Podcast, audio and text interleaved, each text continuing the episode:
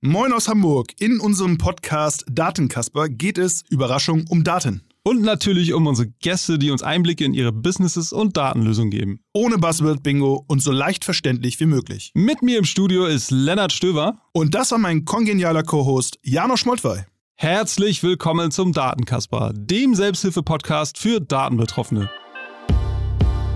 Philipp ist CMO bei Deutschlands wohl renommiertesten VC Project A. Project A investiert in Companies wie Trade Republic und Spryker.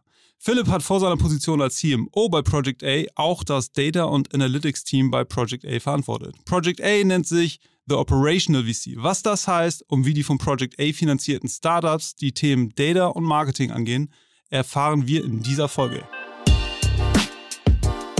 Also deshalb plädiere ich immer dafür, zuerst einen Business Analysten einzustellen, weil der findet den, die Lösung, versucht die Lösung irgendwie zu finden, dem ist das Tooling egal. Und wenn der nicht mehr weiterkommt, dann stellst du jemanden ein, der eben sagt, okay, ich kann beherrsche halt das Tooling. Herzlich willkommen, Philipp. Hallo Philipp. Moin, moin. Philipp, als erste Frage, wir haben dich schon ein bisschen darauf vorbereitet, bist du ein Datenkasper oder ein Business-Kasper? Oh, ich muss wahrscheinlich zur Enttäuschung vieler Zuhörer gestehen, dass ich eher der Business-Kasper bin. Ähm, ich kann auch gerne ein bisschen was dazu sagen, warum ich das so sehe. Äh, also mein Background ist ähm, Media Management, das heißt, ich bin doch relativ klassischer, langweiliger BWLer. Und ich beziehe da so Klarstellung, weil das auch lange Jahre Teil meiner Rolle war in unserem Data-Team. Also als ich ursprünglich in das Data-Team bei uns dazugekommen bin, waren da sehr viele sehr schlaue Leute, aber wir haben das nicht so richtig auf die Straße bekommen, was wir da alles gebaut haben. Das war also sehr technisch und äh, da war leider so ein bisschen das Vorurteil, was man manchmal gegenüber Techies hat, noch relativ wahr. Wir waren nicht so gut darin, andere davon zu überzeugen, dass das, was wir da uns alles Schlaues ausdenken, dass es auch wirklich Mehrwert schafft. Und es hat also genauso jemanden, so einen Business-Casper gebraucht, der diese Brücke baut. Ähm, von daher äh, bin ich es gewohnt, als solcher bezeichnet zu werden und weiß, dass das auch manchmal einen Mehrwert hat. Ähm, in der Zwischenzeit haben wir unser Team dann auch so aufgebaut, dass es jetzt aus beidem besteht. Also wir haben viele Datenkasper, die auch sehr technisch sehr stark sind. Aber wir haben eben auch diese Rolle, die man ähm, manchmal auch als Data Translator findet, was dann doch ja eher Leute sind, die aus dem Business kommen und dann äh, eine Liebe zu, zu Daten und zur Technologie gefunden haben. Ähm, und momentan besteht das Team so ein bisschen aus 50-50, weil wir eben den Wert von beiden Rollen erkannt haben. Und ich bin da auf jeden Fall auf der auf der Business-Seite zu verorten. Hat Project A damals so nach so einem äh, Business Translator gesucht und äh, wie sind sie dann auf dich aufmerksam geworden? Also hast, was hast du sozusagen zwischen deiner Ausbildung, äh, zwischen deinem Studium als äh, Media Manager war das, glaube ich, äh, gemacht, bevor du dann zu Project A gegangen bist? Ja, genau. Also ich habe tatsächlich in Hamburg da bei euch unter anderem studiert, Hamburg-Paris an, an der Hamburg Media School. Mhm. Und nebenbei ähm, bei Erik Siegmann in der Performance-Marketing-Beratung äh, gearbeitet ähm, und dementsprechend also sehr nah am Performance Marketing gewesen, äh, auch Hands-on-Kampagnen gemacht. Ähm, und dann, äh, wenn man da aus Hamburg kommt, dann da auch damals war OMR schon ein Thema. Das heißt, über die Jungs dann so ein bisschen die Connection zum Startup ähm, gefunden und bin dann relativ direkt bei Project A eingestiegen, aber erst noch ähm, mehrere Jahre im Venture Development. Also das ist wirklich so die Project A hat viele verschiedene Departments, die eigentlich alle Spezialisten beherbergen und eben ein Department, wo so die Generalisten hängen, äh, mhm. also die Business Casper, ähm, was woanders vielleicht Projektmanagement oder BizDev oder so heißen würde. Ähm, und äh, bin da eingestiegen, habe das Team dann irgendwann geleitet und dann ergab sich so ein bisschen, dass ich eigentlich nicht mehr nur Generalist sein wollte, sondern tiefer eintauchen in verschiedene Themen. Und als unser damaliger Director BI, Leo Schirmer, äh, das Unternehmen verlassen hat, hat er sich, war er der Meinung, dass ich der ideale Nachfolger sei. Und das war damals so ein bisschen kontraintuitiv, weil man würde eben vermuten, dass es eigentlich jemand sein sollte, der nochmal mehr aus der technischen, aus der Datenecke kommt. Aber er hat damals halt schon gesehen, dass wir genau das brauchen. Also jemanden, der das, was das Team da an PS hat, eben auch auf die Straße bringen kann. Und dann bin ich so ein bisschen in diese Rolle quer eingestiegen. Sehr, sehr spannend. Also ich kann das nur so ein bisschen widerspiegeln aus meiner Erfahrung äh, bei den verschiedenen Stationen, dass äh, nur, sage ich mal, Datenkasper in den Data-Teams überhaupt nichts bringt, äh, weil man, wie gesagt, die PS eben nicht auf die Straße bekommt. Wann, wann war das ungefähr, dass Project A so weit war, das äh, zu sehen? Boah, da muss ich jetzt kurz zurückdenken. Ist, glaube ich, so vier, Roundabout. viereinhalb ja. Jahre her. Ja, ähm, Project A, vielleicht da nochmal ein, zwei Worte zu, ist ja, bezeichnet sich ja selber als Operational VC und ähm, Daten scheinen ja eine Kernhypothese zu sein, dass das äh, ja, wichtig ist, um aus euren Ventures eben äh, große Unicorns zu machen. Ähm, habt ihr noch, ist das so? Und habt ihr noch andere Kernthesen, wo ihr dann auch äh, Teams aufbaut? Oder ist es generalistisch, das heißt in allen wichtigen Bereichen habt ihr Support für eure Startups? Ja, also das ist ähm, grundsätzlich schon generalistisch. Also unser Ansatz, hast du recht, richtig zusammengefasst, ist Operational VC, das heißt wir investieren und haben dann eben den Anspruch, unseren Portfoliounternehmen operativ helfen zu können. Ähm, das heißt, wir haben eine Truppe von ungefähr 100 Leuten, die eben exklusiv mit den Portfoliounternehmen zusammenarbeiten. Ähm, und diese 100 Leute ungefähr ähm, strukturieren sich entlang der klassischen Departments, die man auch in den meisten Startups finden würde. Wir haben irgendwie äh, Talent Acquisition und HR, wir haben Product Management, Software Engineering, Marketing und dann eben Data and Analytics ähm, und ein paar weitere. Ähm, und ja, also grundsätzlich orientieren wir uns da sehr stark am Bedarf des Portfolios. Also wenn wir sehen, äh, es ist häufiger mal schwierig, irgendwie für Portfoliounternehmen gute Sales-Leute zu finden, dann haben wir den Anspruch, so ein Sales-Team aufzubauen und damit eben aushelfen zu können. Ähm, aber natürlich spielen da eine, so? eine, große Rolle. Ne? Also unser Data, Data Analytics-Team ist schon eins der größeren Teams, weil wir einfach sehen. Wollte ich gerade fragen, wie groß ist das denn? Kannst du das, äh, das kurz so äh, und vielleicht auch so ein bisschen differenzieren? Also wie viele Datenkasper habt ihr in dem Team, wie viele Business-Kasper, dass man so einen äh, Überblick nochmal bekommt? Ja, ähm, ich habe das Team jetzt vor kurzem abgegeben, deshalb kann ich dir gar nicht die genaue FTE-Anzahl ah, gerade sagen, okay, aber sorry. es wächst gerade nochmal sehr stark. Äh, ich würde jetzt mhm. mal aus dem Bauch raus sagen, so 14 Leute, 15 vielleicht. Mhm. Und relativ paritätisch äh, Daten- und Business-Kasper. Wobei diejenigen, die ich jetzt als Business-Kasper bezeichne, sich sicher, sicher anders bezeichnen würde. Aber im Grunde sind das so die Analysten ähm, und BI-Product Manager. Ne? Und der ja, wir können nur schwarz-weiß, wir können nur äh, Daten. Und die andere Hälfte sind dann Data Engineers und Data Scientists. Ja, ja cool. Verstanden. Ähm, wie sieht dann genau die Unterstützung aus? Nehmen wir jetzt mal so, weiß nicht, ein bekannteres äh, Portfoliounternehmen von euch wie Trade Republic. Äh, auch wenn es da jetzt vielleicht, wenn das vielleicht von deiner Sicht aus kein passendes Beispiel ist, aber wie unterstützt dann so ein Team von 14 Data-Leuten ein Unternehmen wie Trade Republic? Äh, operational? Ja, ist eigentlich ein ganz gutes Beispiel. Also ähm, grundsätzlich in allem, was wir tun, ähm, wir, wir machen Dinge nur, wenn das Portfoliounternehmen das auch will ne? und, und sich das quasi wünscht. Also das klingt erstmal sympathisch. Ja, das, das klingt auch selbstverständlich. Das habe ich ja von keinem VC so je das gehört. Das klingt auch selbstverständlich, ist es aber nicht. Ne? Also ich habe selber schon Situationen erlebt in anderen Kontexten, wo dann halt gesagt wird, wie es gemacht wird. Ne? Und so ticken wir halt mhm. halt nicht, sondern wir sind da immer Founder-led. Ähm, das heißt, das passiert alles auf Request. Natürlich klopfen wir auch mal irgendwo an und sagen, hey, bei Portfoliounternehmen A scheint das gut zu funktionieren. Wir sind der Meinung, wir sollten da auch mal mit euch drüber sprechen und vielleicht können wir da auch bei helfen. Also wir kitzeln schon gerne und challengen, aber wir können halt nicht irgendwie, wir tragen nicht irgendwo Projekte rein, ähm, ne, sondern das ist immer äh, Entscheidungen des Ventures und die sind immer im Lead. Ähm, wie das konkret abläuft, also in, in dem Falle wäre es jetzt so, ähm, dass entweder das Portfoliounternehmen sich bei uns meldet, bei genannten Venture-Developern oder direkt im Austausch mit unseren Functional Leads ist, also zum Beispiel mir im Marketing oder Ole Bosdorf im, im Data.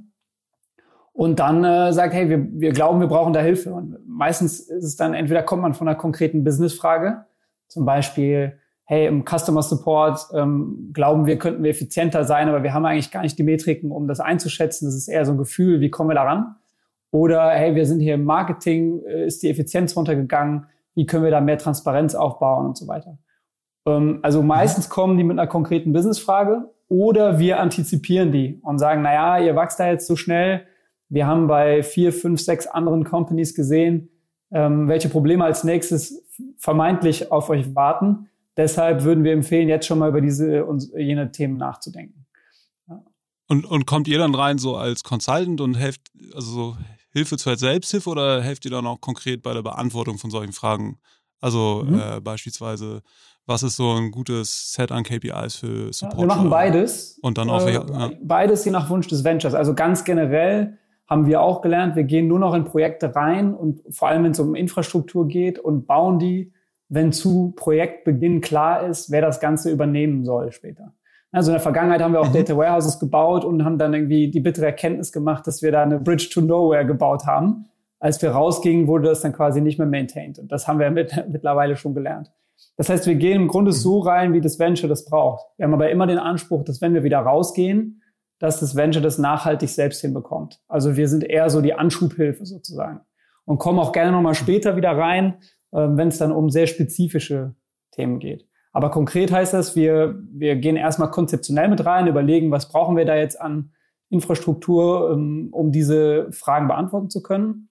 Und entweder macht das Team das dann selbst, ähm, wenn es eins gibt, oder wir stellen initial das Team oder Teile des Teams auf Interimsbasis, helfen dann auch beim Recruiting, machen Onboarding an die neuen Personen und dann faden wir langsam wieder raus.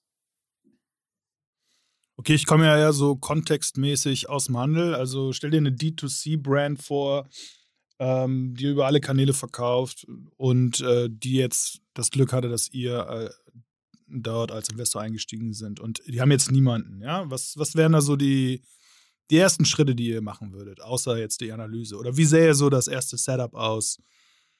äh, wo du glaubst, damit äh, würdet ihr einsteigen? Also ganz generell würden wir, wenn wir so ein Investment machen, ähm, dann gibt es einen Kickoff mit uns. Ähm, das heißt, da können dann die Gründer entscheiden, mit welchen dieser Teams oder Departments bei uns sie eigentlich gern sprechen würden. Das muss jetzt nicht, da muss man nicht in unseren, ich sag mal, Departments denken, sondern wir machen dann auch gerne mal einen Commercial Kickoff, einen Tech Kickoff oder ähnliches. Das heißt, die, die Gründer haben ja eigentlich. Ich meinte jetzt eher so das äh, ja, ja, genau, da Data ich Analytics. Ich wollte nur kurz den, den Bogen machen. Ähm, Im Grunde vertrauen wir darauf, dass Sehr die gut. Gründer eben wissen, was sie brauchen. Und wenn die dann sagen, naja, äh, meist kommen die dann halt mit einer Businessfrage und sagen zum Beispiel, jetzt komme ich zum Data, naja, wir wissen eigentlich sehr gut, was unser Sortiment ähm, angeht, Bescheid und wissen irgendwie, was sich schnell dreht, was sich gut verkauft, welche Margen wir haben und so weiter. Aber wir wissen zum Beispiel nicht, ähm, welche Bereiche des Sortiments wir über welche Marketingkanäle erfolgreich abverkaufen. Oder wir wissen eigentlich nicht, welche Kundenbeschwerden mit welchen Produkten am häufigsten in Verbindung stehen oder ähnliches. Ne? Und dann zeigen wir ihnen eben mhm. auf, wie man jetzt an so eine Fragestellung herangehen würde. Und meistens beginnt das damit, dass wir vers versuchen zu verstehen, wie die aktuelle in Klammern Dateninfrastruktur aussieht. Ja, meine Frage geht auch genau, da kommst du wahrscheinlich gleich nochmal zu, aber ähm, ich, äh, die, die, das, das äh, Bild, was ich malen wollte, ist, da gibt es ja. eigentlich nichts bis dato, ja, außer Google Analytics. Okay. Ja, also dann, ne, dann müssen wir auch nicht per se erstmal was bauen, sondern nur, wenn halt die entsprechenden äh, Business-Fragen da sind, die halt beantwortet werden müssen. Ne? Häufig ist es dann aber so, dass man irgendwie Daten aus dem Backend hat und die werden dann über irgendein Tool visualisiert. Also es gibt dann irgendwie eine eine Read-Replika der Backend-Datenbank und dann hängt da häufig ein Power BI oder irgendwas drauf. Ne? Um, ähm, und das ist auch meistens erstmal fein, bis man halt an irgendwelche Probleme stößt und irgendwelche zusätzlichen Daten halt anzapfen will.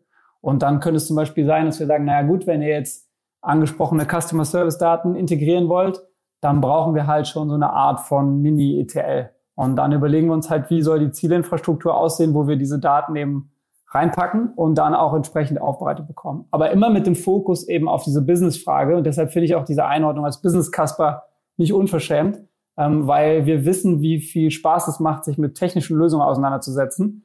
Aber wir haben eben auch gelernt, dass es nur Mehrwert schafft, wenn man wirklich damit auch Business-Fragen ähm, beantwortet.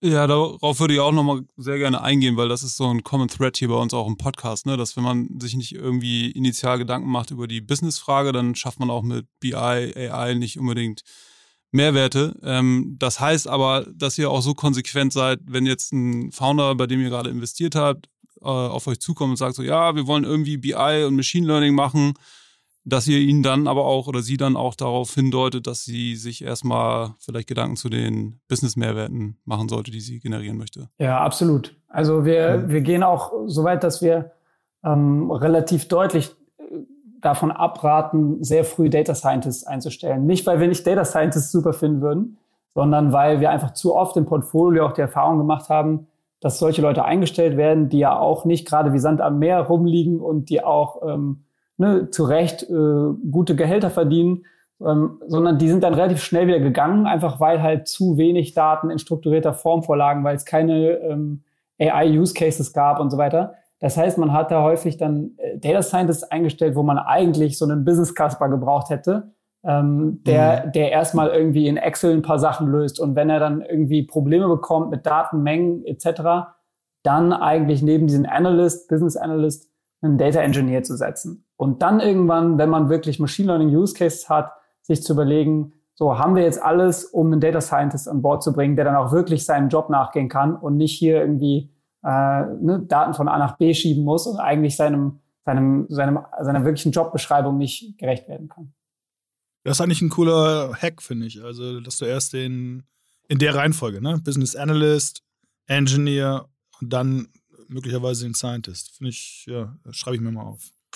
Das heißt aber auch, ihr guckt euch ganz genau an, wenn ein Startup eben plant, Data Scientist einzusetzen oder Machine Learning äh, zu betreiben. Also jetzt anders als, ich glaube, ihr habt auch bei euch im Portfolio, hatte ich gesehen, Micropsy Industries. Bei denen ist ja der Kern quasi vom Geschäftsmodell genau. AI und Machine Learning. Äh, dem ratet ihr dann wahrscheinlich nicht ab, noch einen Data Scientist einzustellen, wenn sie einen guten gefunden haben oder eine gut gefunden haben. Nee, absolut nicht. Also, ne, wenn das Kern des Geschäftsmodells ist, natürlich nicht. Also, ich meinte jetzt eher ähm, adjacent äh, zum, zum Kerngeschäft. Yeah. Aber natürlich, es liegt auch so ein bisschen in der, in der, in der Sache. Ne? Also wir schauen uns ja im Investmentprozess die Company recht genau an. Und ihr könnt euch ja vorstellen, dass auf jeder zweiten Company AI draufsteht. Und natürlich machen wir dann auch sowas wie eine Data Due Diligence und schauen eben, was genau macht ihr da jetzt eigentlich im Bereich AI und ist es wirklich AI oder steht es nur drauf? Ne? Und oder sind es nur If-Then-Else-Statements? Ne? Ja, genau. Also das heißt, dieses Wissen haben wir eigentlich zum Zeitpunkt des Investments in der Regel und ja. glauben ganz gut einschätzen zu können, was die Company braucht. Aber wie gesagt, das sind letztens immer, letztlich immer nur unsere Erfahrungen, die wir gerne teilen. Wenn dann die Company entscheidet, anders zu agieren, dann ist das auch fair. Ne? Hast du ein gutes Beispiel, wo wir gerade beim Thema AI sind, für einen äh, Case, wo ihr gesagt habt, okay, da ist ja wirklich AI drin, das ist nicht nur If Then Else? Ja, tatsächlich sind das ähm, häufig sogar die Private Equity Co-Investments, die wir machen, also eher die größeren Companies, denen man es vielleicht gar nicht so sehr zutraut, einfach weil sie, weil sie ein bisschen verstaubter wirken vielleicht von außen. Aber Private Equity Co-Investments, äh, ja. äh, kurze Erläuterung dazu für unsere ja, Zuhörer, sorry. Ähm, also wir machen nicht nur frühphasige Seed, äh, Series A, Series B Startup Investments, sondern wir co-investieren auch mit Private Equity Firmen, die vor allem in, ich sag mal schon, EBITDA positive, profitable Unternehmen investieren mit einer klaren Hypothese, wie zum Beispiel, dass man die Company noch internationalisieren kann, digitalisieren kann, etc. Und wir gehen da als Minderheiteninvestor mit rein, vor allem deshalb, weil wir eben diese Digitalexpertise mitbringen. Und wir haben im Vergleich dann Ne, also wir sind da meistens interessant, weil die Alternative wäre, sich dann irgendwie digitale Agenturen reinzuholen. Die haben aber natürlich das Interesse, die Company eher abhängig von sich zu machen und da jahrelang Projekte zu machen. Wir aber nicht. Wir sind quasi mit Teil des Cap Tables, also Gesellschafter, mhm. und haben dadurch ein Alignment of Interest. Also wollen wirklich nur die Dinge mit der Company machen, die auch zielführend sind. Und wie ich eingangs schon gesagt habe, haben wir immer ein Interesse, dass das Team das dann auch selber hinbekommt. Also gerade diese Abhängigkeit zu uns nicht besteht. Und das sind dann Unternehmen wie äh, Lampenwelt, äh, Trendtours, Kfz-Teile 24, Gartenhaus aus Hamburg, ähm, solche Unternehmen. Und erstaunlicherweise sind die dann manchmal äh, innovativer, was so ähm, M&L angeht, wenn es jetzt nicht Kerngeschäft ist wie bei Micropsy, ähm, weil die einfach auch die Daten über, über lange Jahre und strukturiert abliegen haben. Also da fallen mir dann irgendwie Cases ein, wo du relativ gut predikten kannst, wem du jetzt welches Offering eigentlich machst. Und das kriegen. Ja, ich glaube, das ist ein Punkt, ne, dass sie einfach Historie genau. haben an Daten, wie du gerade sagst. Und der andere Punkt ist natürlich auch, so ein Data-Team kostet einiges und so ein Startup wird dann wahrscheinlich sich schon überlegen, okay, wie ihr sie ja auch beratet, äh, da jetzt nicht vier Data Scientists einzustellen für, für eine halbe Million im Jahr, so ungefähr. Äh, und bei den etwas äh, matureren Unternehmen äh, ist da vielleicht schon ein bisschen mehr Budget vorhanden. Also insofern, ja, das ist interessante. Genau, also wenn man jetzt über kommerzielle Nutzung von Machine Learning nachdenkt, ne? also wenn es jetzt Teil des Kernprodukts ist, wie Microseed, die hattest du erwähnt, ähm, ja. dann, dann ist es natürlich was anderes. Ne? Aber ich rede jetzt davon, dass man irgendwie zum Beispiel im Bereich des Marketings Machine Learning getrieben Entscheidungen trifft. Und das können eben nur Companies, die halt auch die entsprechenden Daten ähm, verfügbar haben. Und das sind dann häufiger schon auch äh, die, die größeren. Mhm. Vielleicht nochmal ganz kurz so eine Frage, die äh, bei uns auch immer die Zuhörer beschäftigt. Was sind denn so typische Tech-Stacks, die du in Companies sieht, äh, siehst, die, äh, an denen du, ihr euch beteiligt? Also jetzt gar nicht so konkret irgendwie auf einzelne BI-Tools eingehen, aber gibt es da irgendwie so Sachen, die sehr häufig anzufinden sind und die ihr dann auch empfiehlt, äh, zu implementieren? Ja, also schon. Ähm, wir haben jetzt nicht einen zentralen Tech-Stack bei uns, wo wir sagen, das ist irgendwie, äh, das ist die Silver Bullet, die müsst ihr jetzt alle benutzen. Ich glaube, es wäre auch vermessen. Wir machen. Äh, ich habe dich schon sehr häufig Supermetrics.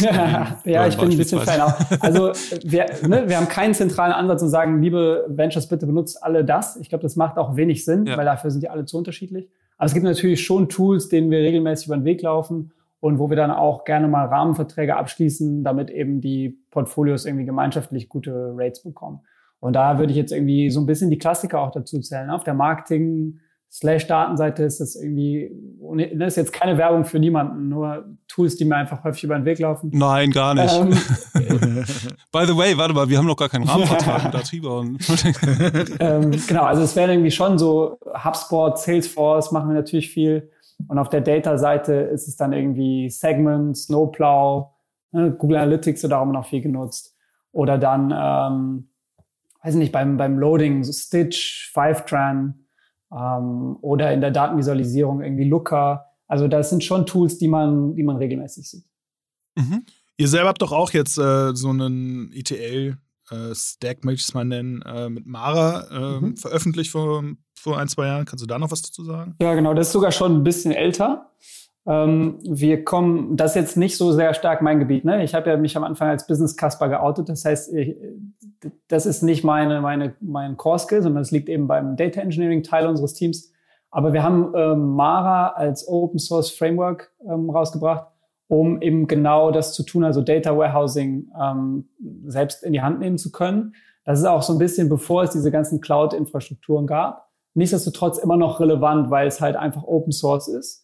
Ähm, und weil wir halt schon, schon seit Jahren sehr stark daran glauben, dass, ähm, dass äh, Data Pipelines als Code funktionieren müssen. Also wenn wir in genannte Private Equity Co-Investment Companies kommen, dann sehen wir häufiger noch, dass so der ETL aus irgendwie Click-Tools besteht, ne? so ein Talent oder ähnliches. Und da glauben wir einfach mhm. nicht sehr stark dran, weil du hast kein Version Control, du kannst nicht gut debuggen, du kannst nicht mit mehreren Leuten daran arbeiten, etc. etc.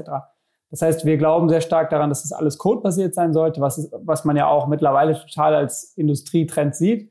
Und dementsprechend haben wir damals schon ähm, Mara geopen sourced. Heute, glaube ich, gibt es andere äh, ähnliche Anbieter, die das machen, kommerziell vor allem, ähm, aber ähm, kann man immer noch gerne nutzen. Wir würden das jetzt nicht aktiv irgendwo empfehlen, sondern wir treffen die Entscheidung, welche Software wir nutzen, immer situativ mit dem jeweiligen Portfoliounternehmen zusammen.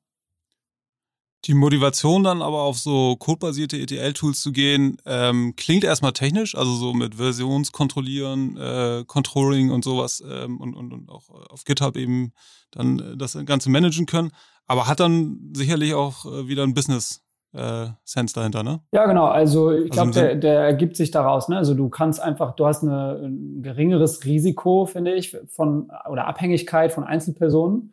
Also wenn du jetzt eine Person hast, die irgendwie drei Jahre bei dir ist oder noch länger und hat dein Click-ETL zusammengebaut und die geht dann, dann hast du schon ein mittleres Problem. Ne? Wenn du aber irgendwie zwei, drei Data Engineers hast, die da alle an der Codebase arbeiten, dann kann sich der, kann man ein gutes Handover machen, der nächste kann sich da einfach einlesen. Ne? Du, ne? du hast auch irgendwie mehr Sicherheit, wenn mal diese Person irgendwie ein bisschen was verklickt, sage ich mal. Du kannst äh, durch Version Control und, und, und gemeinsames Debuggen auf Codebasis eben viel leichter Probleme äh, lösen, als wenn du da in so einem, äh, ich sag mal, ein bisschen Oldschool-Interface arbeitest. Das ist unsere, unsere Meinung dazu, aber ich glaube, das bestätigt sich auch gerade sehr stark, wenn man sich so die Entwicklungen im Markt anschaut. Ähm, generell so bei den Startup-Companies, mit denen ihr arbeitet oder vielleicht auch die ihr euch anguckt, so im Venture-Prozess, ähm, bei den Entscheidungen, ob ihr dann investieren wollt oder nicht, welche Data Maturity Levels findet ihr da so ähm, oder trefft ihr da so an? Also ich kann mir vorstellen, klar, so bei Micropsy ganz anders als bei, weiß nicht, Trade Republic oder sowas. Kannst du dazu vielleicht ein bisschen was sagen? Und wie hat sich das über die Zeit entwickelt? Mhm. Das würde mich auch mal interessieren. Also vor fünf Jahren versus heute. Ist immer noch sehr unterschiedlich, würde ich sagen, aber definitiv deutlich höher. Also du findest meistens in den Seed-Runden schon jemanden, der relativ data-savvy ist. Ähm, das ist dann häufig der genannte Business-Casper, der aber irgendwie entdeckt hat, dass es Spaß macht, daran rumzuspielen und ne, kommt halt von der, von der Business-Seite, stellt die richtigen Fragen und hat dann angefangen, irgendwie erst mit Excel zu arbeiten und dann so ein bisschen SQL zu lernen ne, und, und, ne, und geht, macht dann so Ausflüge in den technischen Bereich. So eine Person ist häufig jetzt schon an Bord, mindestens einer. In der Vergangenheit. Auf, auf welcher Ebene ist das dann? Ja, so also, Manager oder mhm. einer der ersten, weiß ich nicht, fünf bis zehn äh, FTE vielleicht. Mhm. Ähm, und das war früher nicht der Fall. Also früher mussten wir deutlich stärker dafür werben, äh, dass solche Personen eben Teil des Teams sind. Auf der B2B-Seite, also bei jungen Seed B2B-Investments, ist das noch nicht so sehr. Also da sehen wir schon, dass wir, dass wir diese Werbung noch viel betreiben, solche, solche Personen an Bord zu bringen. Aber so auf der B, B2C, D2C-Seite ist es eigentlich mittlerweile Standard. Also die, die Companies, die wir sehen, vielleicht liegt es auch daran, dass wir natürlich ein bisschen später manchmal jetzt auch investieren, sind auf jeden Fall schon more data savvy als noch vor drei, vier Jahren. Ganz klar, würde ich sagen. Ja, im B2B-Bereich ist ja auch häufig äh, die Anzahl der Kunden in einer Excel-Tabelle noch ganz gut übersichtlich am Anfang so. Ne? Im B2C-Bereich ist natürlich nochmal ein anderes Game, äh, was das angeht, würde ich sagen. Ganz genau. Also insofern Aber auch da bestehen natürlich spannende, ähm, sind das eher, ich sag mal so, Marketing Automation, Martech-Fragen. Ne? Also da hast du dann irgendwie einen HubSpot mit einer anderen Logik als ein Salesforce. Wie schraubst du das jetzt zusammen? Oder wie machst du eigentlich Product Analytics, sodass du gut verstehst, was in deinem, wenn du jetzt ein SaaS bist, was da eigentlich passiert? Wie baust du da irgendwelche Logiken drauf, um um auf Nutzungsintensität Kundensegmente abzuleiten, zu flaggen und so. Also da sind schon viele, viele spannende Datenthemen. Ähm, nur da würde ich sagen, muss man eher noch manchmal so ein bisschen an der Ambition arbeiten, dass man das eben auch schon sehr früh angeht. Ja.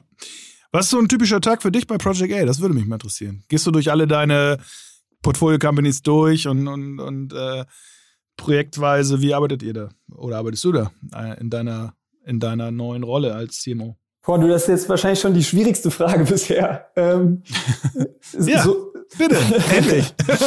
Alles andere war so schnell beantwortet. Ne? Also, erzähl mal. So neu ist die Rolle für mich gar nicht. Ich mache das seit zweieinhalb Jahren. Ähm, oh, sorry, ja.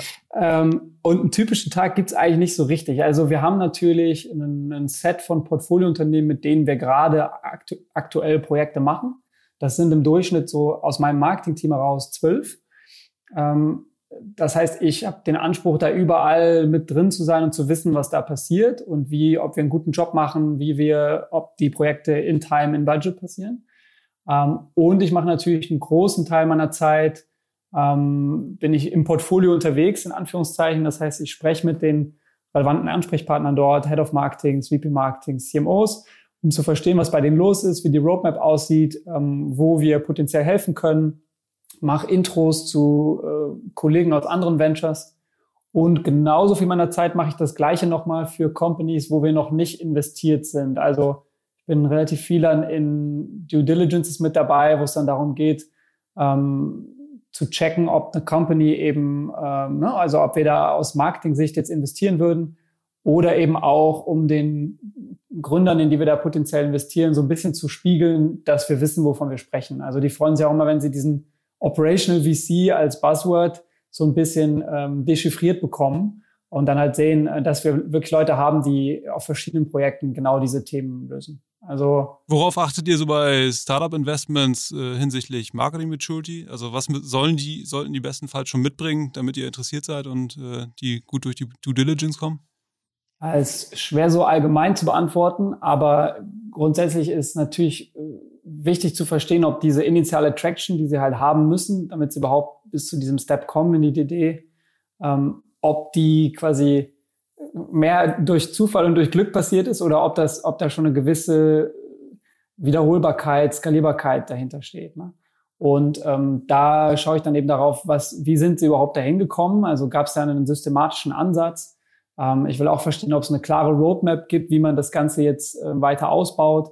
Ich versuche so ein bisschen zu verstehen, wie der Marketing-Tech-Stack aussieht, welche Probleme wir da potenziell antizipieren können. Ähm, all solche Sachen und vor allem auch die Dinge, die wir jetzt so ein bisschen angesprochen haben. Ne? So haben Sie schon gute Gedanken, mindestens vielleicht auch schon eine bestehende Dateninfrastruktur, um das Marketing eben so aufbauen zu können, wie wir eben glauben, dass es äh, mittelfristig zielführend ist. Also dass man wirklich Transparenz reinbekommt, ähm, nicht nur auf Kanalebene, sondern auf Kampagnen- und Ad-Level-Ebene, im D2C-Bereich zumindest. Oder wenn es ähm, wenn's B2B ist, wie sieht eigentlich der Funnel konkret aus zwischen Marketing und Sales? Haben die Transparenz darüber? Ähm, also da kann man relativ gut ähm, durch die Vergleichbarkeit zwischen verschiedenen Unternehmen, die wir so gesehen haben, irgendwie ableiten, wie sophistiziert die da jetzt sind. Aber da kann man jetzt nicht so einen richtigen Blueprint dahinter legen, würde ich sagen. wo ich einfach nur einen Haken hintermache, ob sie das jetzt haben oder nicht. Mhm. Okay, also keine äh, Checkliste, die ihr dann einfach rüberpackt und dann äh, am Ende kommt Ja oder Nein raus. Leider ist es nicht ganz so einfach. Verstanden. Ähm, was würdest du jetzt Startups oder Unternehmen allgemein empfehlen, die noch gar keinen Data Analytics Stack am Start haben? Ähm, und, und mit welchen Technologien oder Use Cases sollten die sich beschäftigen? Also wahrscheinlich eher mit den Use Cases, hatten wir ja vorher schon besprochen, aber was, was würdest du, also auch jetzt unabhängig, ob die äh, wollen, dass Project A bei denen investiert oder nicht, äh, was würdest du so, was wären so deine Top 3 Empfehlungen? Also äh, grundsätzlich immer von den Business-Fragen kommen. Ich glaube, das haben wir jetzt auch schon mehrfach gesagt. Mhm es ist einfach wahnsinnig interessant, sich mit technischen Lösungen auseinanderzusetzen. Und ich glaube, ne, du bist ja auch ein Attributionsfan. Ich glaube, das ist immer so ein super Beispiel. Man kann da Jahre investieren und man wird nicht das perfekte Ergebnis haben. Aber man muss halt dieses Problem auch haben und man muss irgendwie eine gewisse Pragmatik an den Tag legen. Also immer von der Business-Frage zu kommen und nicht ähm, basteln, würden wir dazu sagen. Also nicht einfach nur, weil es Spaß macht und interessant ist, sich mit solchen Problemen auseinanderzusetzen. Das klingt so trivial, äh, sehen wir aber doch recht häufig, dass an Infrastrukturen gebastelt wird ähm, und so ein bisschen aus dem Auge verloren wird, warum man das Ganze eigentlich gerade macht. Ja, äh, ganz kurz zu der Priorisierung der Businessfragen. Ich erinnere mich noch, als ich bei Xing angefangen habe, kurz nach deren IPO, die haben gerade, äh, was war das, SPSS Clementine oder so gekauft. Und äh, da haben wir auch gesagt, ja, lass mal gucken, welche Businessfragen es so gibt. Und wir haben original, glaube ich, 120 Businessfragen zusammengesammelt aus allen Fachbereichen. Ähm, Priorisierung äh, gab es da nicht? Wie, wie priorisiere ich die Businessfragen, wenn man beliebig viele hat? Ja, idealerweise mit dem, mit dem Management, also mit den Gründern zusammen. Und da kann es natürlich unterschiedliche Prioritäten geben. Ne? Es kann jetzt sein, dass man irgendwie ähm, erstmal Growth zeigen muss und dann würde man natürlich entsprechend priorisieren, was hat jetzt einen Topline-Impact. Oder man kommt gerade aus einer Finanzierungsrunde und man muss vielleicht jetzt in den nächsten Monaten nicht unbedingt irgendwie auch eine Wachstum, äh, Wachstumskurve zeigen, sondern man sagt, bewusst, jetzt machen wir mal die Dinge, die wir die letzten Monate so ein bisschen verzögert haben. Und ne, also ich glaube, das ist immer sehr situativ. Ähm, mhm. Häufig ist es aber dann natürlich in der Praxis so, dass die Dinge mit einem, die einen größeren Topline-Impact haben, dann auch eine gewisse Priorität erhalten. Ja, super spannend. Vielen Dank dafür schon mal, Philipp. Was ist denn so der größte Fuck-up, den ihr bezüglich Datenanalytics äh, miterlebt habt? Also der größte Fuck-up könnte ich jetzt gar nicht sagen, aber ich glaube, es gibt schon ein paar, aus denen man jetzt mal so subsumieren kann. Ach, ein ja, paar gleich. Ich, ich, ich, muss aber ein bisschen vorsichtig sein. Ich, Erzähl. Nicht, dass ihr da jetzt irgendwie Ableitungen trefft auf irgendwelche Companies, in die wir investiert sind. Aber ich glaube, generell kann ich schon mal so als Learning mitnehmen, es passiert dann doch immer erstaunlich oft, dass man als Antwort erhält, wenn man sagt, ey, wir haben hier ein Problem, eine Businessfrage, die wir irgendwie lösen wollen, beantworten wollen dass dann irgendwie rauskommt, die Daten haben wir eigentlich gar nicht. Ne? Also die wurden, äh, die wurden zum Beispiel nicht persistiert, sondern einfach immer nur on the go äh, analysiert. Das ist zum Beispiel so ein Riesen, deshalb sagen wir eigentlich ganz, ganz früh in Kommen. Persistiert ist so ein, äh, so ein Business-Kasper-Wort für gespeichert. Ja, genau. Oder? Also einfach, äh, ja. ja. Das ist, ist auch einer der Ratschläge, die wir den Seed-Companies immer ganz früh mitgeben, ist erstmal alles, was ihr an Daten so habt, erstmal mitschreiben. Äh, ne, so schnell geht das jetzt nicht in die Kosten und zu frühen Phasen ist es einfach total relevant, weil man weiß jetzt noch nicht, was einen in einem Jahr interessiert. Und das Ärgerlichste ist einfach, wenn man dann die Daten nicht weggeschrieben hat und sagt, wir haben eigentlich jetzt ein Jahr verloren. Wir hätten das mal vor einem Jahr alles schon anfangen sollen zu tracken und, und, und wegzuschreiben. Ich glaube, das ist so ein, ein Fuck-up, der schon zwei, dreimal passiert ist, wo wir uns dann geärgert haben. Ich glaube, was, äh, einen anderen mhm. haben wir auch schon angesprochen, ne? so, so Tech First zu denken und dann irgendwie äh, in einer Company, die vielleicht noch nicht besonders groß ist, dann irgendwie einen Airflow zu implementieren, wo wir dann reingucken und sagen, hey, warum jetzt hier mit Kanonen auf Spatzen schießen? Ne? Also wenn ihr mal in fünf bis zehn Jahren da seid, dass ihr so ein, so ein Tool braucht, wo man echt viel Maintenance, viel Implementierungsaufwand und so weiter rechtfertigen kann, dann macht das Sinn. Aber lass uns doch vorher mal wirklich, wirklich lean denken. Ne? Du kommst da mit einem mit, mit einem DBT oder sowas kommst du halt viel weiter. Also wirklich nicht. DBT? DBT, Data Build Tool, glaube ich. Also ist ein, äh, ist ein, ein, ein Tool, mit dem du Data Modeling, Data Transformations machen kannst. Wird relativ viel mittlerweile genutzt im Portfolio. Mhm. Ähm, also im Grunde will ich nur sagen, genau diese Diskussion nicht zu führen, so welche Tech ist cool, welche, ne, was ist gerade der hottest Shit, sondern wirklich problemorientiert dran zu gehen und nicht einfach nur, weil die die Data Engineers, die du da eingestellt hast, jetzt gerade Bock auf dieses, auf diese Technologie haben. Mhm. Ja, das ist ein bisschen das Problem auch, ne? Die haben, die wollen, die suchen sich dann gerne auch die Arbeitgeber, die so einen Tech-Stack äh, haben, weil der gerade Spaß macht und so, die dann davon zu überzeugen, dass das Lean zu machen sei ist halt immer so die Quadratur des Kreises. Doch, doch nur alles ja, auf MS SQL. Oh, doch Server. MS, MS, Microsoft. Ach du Schande. Ja, das ist schon ein Stück weit ein Henne-Ei-Problem, da hast du recht. Aber genau deshalb würde ich eben auch anfangen, also am Anfang eben Leute einstellen, denen das so ein bisschen egal ist, ne? die halt Spaß an, der, an den Business-Fragen haben. Also deshalb plädiere ich immer dafür, zuerst einen, einen, einen Business-Analysten einzustellen, ja. weil der findet den, die Lösung, versucht die Lösung irgendwie zu finden, dem ist das Tooling egal. Und wenn der nicht mehr weiterkommt, dann stellst du jemanden ein, der eben sagt, okay, ich kann beherrsche halt das Tooling. Und der, da musst du natürlich dann die Vertrauensbasis haben, dass derjenige dir auch den richtigen Stack aussucht. Aber da können wir ja dann zum Beispiel bei helfen, ähm, die verschiedenen Vor- und Nachteile der, der Lösungen, die es da draußen gibt, eben zu beleuchten. Und hast du vielleicht noch ein, zwei Beispiele aus deiner Erfahrung so für, für interessante Use Cases, die einen besonderen Erfolg durch Datenanalyse, Datenauswertung gebracht haben oder eine besonders überraschende Erkenntnis? Äh, das ist auch mal ganz interessant äh, für unsere Hörerinnen. Ja, also ich glaube, in, in den wenigsten Fällen im Portfolio hätten wir es jetzt bereut, dass wir investiert haben in Daten auf, Dateninfrastruktur aufbauen und An äh, Analystenteams aufzubauen. Also ich glaube, in, andersrum formuliert, in fast allen Fällen kommen da überraschende Erkenntnisse raus, die auch wirklich wertvoll sind. Also das ist, glaube ich, erstmal so der, der erste Punkt. Und dann erinnere ich mich mal ganz gerne an ein Projekt mit ähm, unserer Portfolio-Company Katawiki aus Amsterdam, ähm, relativ groß mittlerweile, ich glaube so 500 Mitarbeiter ähm, im Grunde ein eBay für Sammlerstücke. Und da war ich selbst auf einem Projekt vor zwei, drei Jahren, ähm, relativ langes, intensives Projekt vor Ort. Und wir haben im Grunde Marketplace Liquidity uns als Thema vorgenommen. Also im Grunde zu verstehen innerhalb dieses Marktplatzes, wie sieht die Liquidität aus? Also wie ist die, das Verhältnis von Supply zu Demand in all diesen verschiedenen Kategorien? Um eben dann äh, Business Actions abzuleiten. Also brauchen wir zum Beispiel bei Münzen aus dem, weiß ich nicht, 15. Jahrhundert, brauchen wir da mehr Supply oder das Gegenteil, brauchen wir da mehr Demand?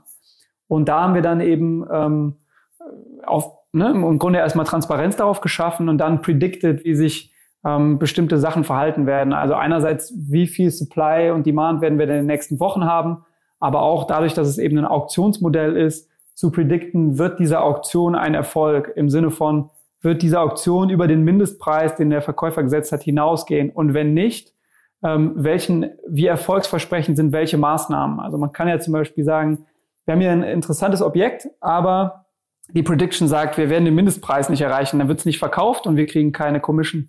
Und dann kann man im Grunde ja losgehen und sagen, na gut, dann schreiben wir jetzt mal diejenigen an, die in der Vergangenheit Interesse an solchen Objekten hatten. Oder wir fangen an und machen sehr zielgerichtet Performance-Marketing für dieses eine Objekt. Ne? Also solche Dinge dann eben ausprobieren mhm. und dann eben auch zu predikten, inwiefern das erfolgsversprechend ist.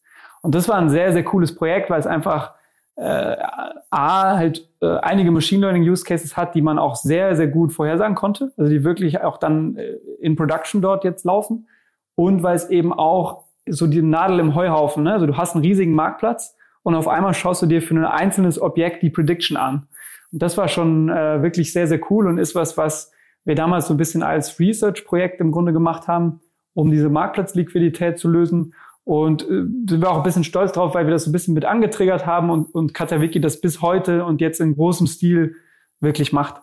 Also das ist immer so ein schönes, schönes, positives Beispiel, finde ich. Ja, sehr cool. Und wie, wie, äh, nur so, damit man eine Einschätzung hat, wie lange dauert, hat das dann gedauert, dass ihr sozusagen den ersten MVP dieses Modell hattet, was auch operativ eingesetzt wurde? Also eher zwei Wochen oder äh, ein Jahr? So, nur, dass man da mal ja, das waren jetzt konkret äh, vier Monate. Ja, äh, das ist schon einem, schnell, glaube ich. Ja, mit einem Team von allerdings äh, sechs Leuten, die da nicht Vollzeit dran gearbeitet haben, aber nahezu. Und wir haben natürlich aufgesetzt auf einer, auf einer sehr guten DWH-Infrastruktur, die das Team zwei Jahre lang vorher gebaut hatte. Ne? Also haben da nicht vom Scratch angefangen, sondern gab es eben DWH mit allen möglichen Entitäten drin. Und wir hatten relativ schnell die Möglichkeit, dann Transparenz auf äh, Objektebene zu bekommen. Ja. Ähm, aber ist auch ein Investment, wo man eben vorher nicht weiß, wie groß der ROI von sowas ist. Ne? Also da, da, das ist, ähm, wo du vorhin über ähm, Priorisierung gesprochen hattest, im Nachhinein, glaube ich, echt cool und äh, relativ offensichtlich, dass man das tun sollte. In dem Moment war das jetzt schon eine sehr mutige Entscheidung des CEOs zu sagen, ich setze da jetzt mal sechs Leute dran äh, die sich da vier Monate mit beschäftigen, ohne genau zu wissen, was der Output davon ist. Ne? Ja, das stimmt. Und ich, ich glaube, das ist häufig auch so ein bisschen die, die Frage, inwiefern man solche Machine Learning Projekte priorisiert, weil der Outcome oder das Outcome eben nicht so, nicht so klar zu, zu berechnen ist im Sinne eines ROIs. Gut, Habt ihr euch dann im Nachhinein den ROI noch angeguckt oder war das dann irgendwie so eindeutig, dass sich das gar nicht mehr empfohlen hat? Also doch, doch, das, das, das machen wir. Das ist nicht immer so einfach, wie man sich das vorstellt, aber in dem konkreten ja. Fall haben wir es natürlich gemacht, weil wir auch wieder andere Portfoliounternehmen haben. Äh, wir haben jetzt nicht zig Market, Marketplaces im Collectibles-Bereich, aber doch andere Modelle, wo so ein Vorgehen ah, Sinn okay. machen würde. Und dann zeigen wir natürlich schon auf, guck mal, die hatten Schwierigkeiten, damals ein ROI abzuleiten, haben das trotzdem gemacht und hier so hat sich das gerechnet und deshalb ist es was, was ihr vielleicht auch mal überdenken solltet, ob das ein gangbarer Weg ist. Mhm. Sehr cool. Du bist ja CMO jetzt bei Project A und arbeitest dann direkt mit und äh, zusammen mit äh, dem Marketingpapst in Deutschland schlechthin, Florian Heinemann. Wie ist das eigentlich so und was sind so die Top drei Learnings, die du von ihm mitnehmen konntest? ähm, ja, ähm, grundsätzlich habe ich, glaube ich, von Flo äh, sehr, sehr viele Sachen gelernt. Ähm, ich ich habe so ein bisschen das Glück, dass, ich sage das manchmal ganz gerne, die mein Marketingwissen habe ich eigentlich insbesondere von, von Flo, aber auch Erik Siegmann und tatsächlich auch von Philipp Westermeier, der damals, äh, als ich noch an der Uni war, angefangen hat, uns für Online-Marketing zu begeistern. Also nur von den, von den Besten sozusagen. Nicht nur, aber ich hatte, glaube ich, schon ein bisschen Glück, dass ich von solchen Leuten lernen durfte. Ja, also die drei konkreten Sachen ist immer schwer, so mehrere Jahre so runterzubrechen. Aber ähm, ich glaube, sehr viele Dinge. Ne? Also zum Beispiel ähm, diese Lower Funnel First Logik, die immer so ein bisschen mittlerweile irgendwie dargestellt wird, als sei das vielleicht ein bisschen veraltet. Das halte ich immer noch für sehr, sehr relevant. Also im Grunde, dass man sich, wenn man ein entsprechendes Geschäftsmodell hat, zuerst eben mal anschaut im, im Lower Funnel, also im, im, im Pull-Bereich. Ne? was wird gesucht, wie können, können wir da erstmal einen bestehenden, einen bestehenden Bedarf decken mit unserem Produkt und da anhand dessen eben auch zuverlässig messen, ob wir einen Product Market Fit haben, bevor man mhm. eben dann eher weiter weggeht von der, von der Direct Response in einen, in einen Upper Fund hinein. Das ist, glaube ich, so diese Denke einfach, die ist so fundamental etabliert bei uns. Das ist, glaube ich, wirklich viel wert, das äh, zu, zu verstehen. Aber auch ganz klar diese ganze CLV-Denke, ne? also ähm, dass Customer Lifetime Value größer sein muss als die Customer Acquisition Cost, ist, glaube ich, jetzt für niemanden was Neues, hoffe ich. Aber wie geht man damit um und wie, wie macht man das Ganze operativ nutzbar? Ne? Also wie äh, prediktest du den CLV am besten? Wie machst du den vielleicht auch attribuierbar? Ne? Also ähm, solche Themen. Ähm, ja, also ich glaube, da gibt es auch eine ganze das, Reihe. Das ist ja schon eine, ich wollte gerade sagen, das ist ja schon eine ganz schöne, ganz schöne Menge. Ja, ja da gibt es eine ganze Reihe, ich, ähm, die ich jetzt vielleicht gar nicht so einfach runterbeten kann, sondern die einfach dann so ins Denken so ein bisschen übergehen. Mhm. Ja, und zu der Frage, wie wir heute zusammenarbeiten, also ich glaube, ähm, ähm, Florian ist immer da, wenn wir aus dem Team heraus Fragen haben, hat auch ähm, viele Touchpoints mit den ähm, Senioren-Leuten aus meinem Team und Grundsätzlich ist er natürlich jetzt deutlich mehr auf der Investmentseite verhaftet. Ähm, das heißt, wir haben da ein Stück weit Narrenfreiheit, sage ich mal, aber das Glück, dass wir uns immer an ihn wenden können, wenn es nochmal Themen gibt, die vielleicht ein bisschen konzeptioneller sind. Ähm, und ich glaube, er öffnet auch immer wieder gerne Türen, um sich mit Leuten auszutauschen, ähm, die halt sehr spannende Meinungen zu bestimmten Themen haben. Von daher, ähm, ja, ist nach wie vor sehr präsent und äh, sehr hilfreich. Ja, Philipp, vielen Dank für deine äh, Zeit. Das war sehr, sehr interessant. Äh, wir sind leider schon wieder ziemlich weit fortgeschritten und am Ende, am Ende unseres Podcasts. Ja, was sind die Key Learnings? Also erstmal äh, Beginn BWL scheint langweilig zu sein. Jeder BWLer, der äh, sich hier als Daten als Business Casper outet, äh, sagt, äh, ich bin ja nur ein langweiliger BWLer. Aber auf der anderen Seite sagen wir, den wichtigsten ersten Mann in so BI-Projekten oder Datenprojekten ist ein sollte der Business Casper sein, gefolgt von einem Data Engineer und am Ende dann vielleicht erst den Data Scientists. Der ROI von solchen Projekten ist unklar, aber liebe CEOs, habt Mut, ja, investiert vielleicht mal zwei Euro weniger in äh, bunte Marketingkampagnen und versucht mal eure Daten richtig in Action zu bringen. Ja, vielen Dank, Philipp. Das war ein toller Podcast. Ähm, ja, hoffentlich sehen wir uns bald mal wieder. Mach's vielen gut. Dank, Philipp. Ja, gerne. Vielen Dank, hat mir Spaß gemacht. Ich hoffe, das war nicht zu high level. Ist gar nicht so einfach, so sechs Jahre irgendwie in, immer die Top drei Learnings runterzubrechen. Äh, hat mir viel Spaß gemacht. Vielen Dank euch. Super, danke dir, Philipp. War super. Hau Ciao. Rein. Bis zum nächsten Mal. Macht's gut. Das war's mit Philipp Werner von Project A heute beim Datenkasper Podcast. Wenn es euch gefallen hat oder ihr Feedback für uns habt, dann abonniert unseren Podcast auf allen gängigen Podcast-Plattformen oder guckt mal vorbei auf unserer Website www.datenkasper.ai. Wir freuen uns aufs nächste Mal. Viele Grüße aus Hamburg. Macht's gut. Ciao.